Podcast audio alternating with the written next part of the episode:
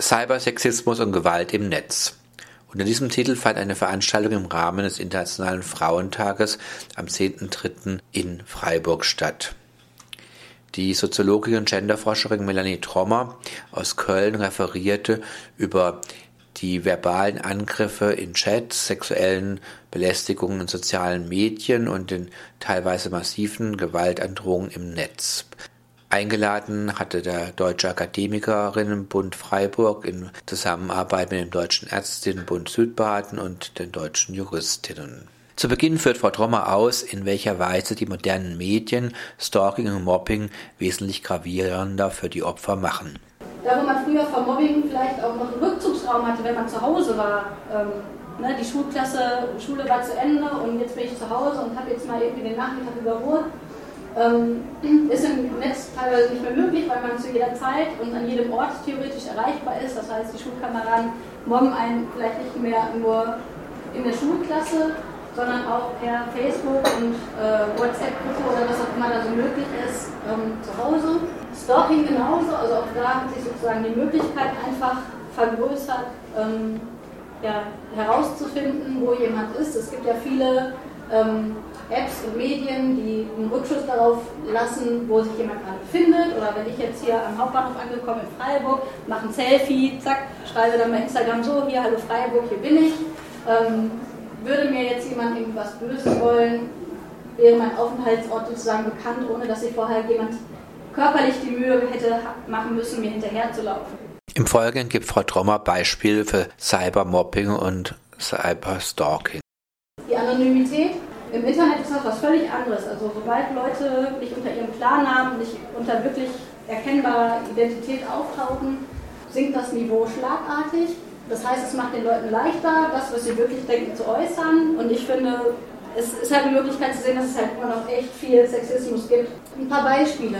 Es gab auch einen, also die gibt es immer noch, Anita Sarkeesian, eine ähm, Amerikanerin, die eine Reihe gemacht hat, ähm, Girls in Pop Culture, glaube oder Women in Pop Culture, ähm, oder in Videogames, genau. Sie wollte halt ähm, Computerspiele danach analysieren, welche Geschlechterverhältnisse dort repräsentiert sind. Ähm, das heißt, sie hat so, sowas wie das äh, Schlumpfinen-Prinzip ähm, verdeutlicht. Das Schlumpfinen-Prinzip ist, wenn Sie sich an Schlümpfe erinnern, äh, 99 Schlümpfe, eine Schlumpfine, die dann sozusagen alleine das Symbol für Weiblichkeit ist. Also bei den Schlümpfen gab es einen, der war besonders tollpatschig, eine war besonders klug und Schlumpfine war einfach Schlumpfine, also der weibliche Schlumpf. Ein Stereotyp.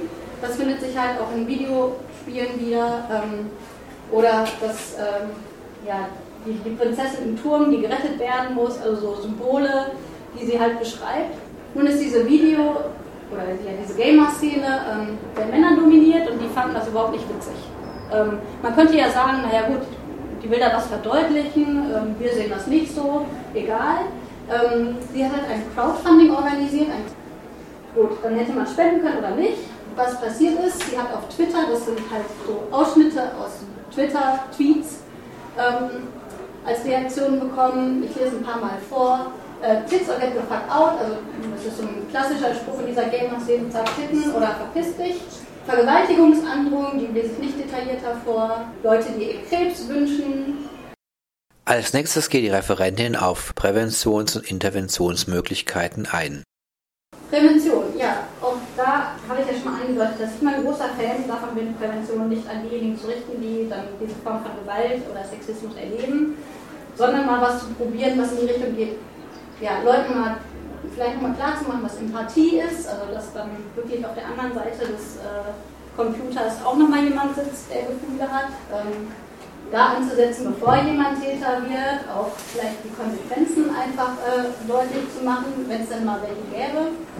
Betroffenen eine Präventionsmöglichkeit zu bieten, ohne dass halt sozusagen sie als Opfer in die Pflicht genommen werden. Also Aufklärungsverfahren finde ich okay, finde ich total gut, aber gleichzeitig, wie gesagt, ähm, hinterher daraus zu machen, naja, aber du warst ja im Internet, du hast ja hier Selfie gemacht und geschrieben, du bist jetzt in Freiburg, ähm, erlaubt ja gar nichts. Also selbst wenn ich nackig hier über, äh, über die Brücke rennen würde, wäre das kein Aufruf, mir irgendwas anzutun. Deshalb sind so klassische Präventionsmaßnahmen leider immer ein bisschen unglücklich.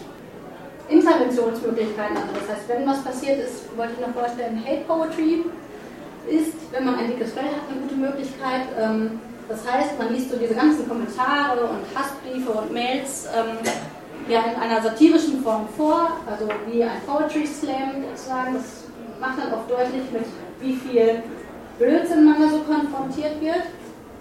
Ähm, ein Love-Storm als Gegengewicht zu dem Shitstorm, also ein Shitstorm ist ja sozusagen, wenn verschiedenste Leute auf eine und dieselbe Person oder Organisation dreschen, ähm, virtuell mit ähm, Beschimpfungen, Hasspiraten, Hate Speech, dass man dagegen dann setzt, so, wenn man mitkriegt, oh, da wird jemand bedrängt oder belästigt, ähm, selber das eigene Netzwerk, Online-Netzwerk aufzurufen, zu sagen, aber ich brauche ein bisschen Unterstützung, Empowerment, ähm, jagt mal da die dummen Leute fort und ähm, gibt ihr mal ein bisschen virtuellen Rückhalt.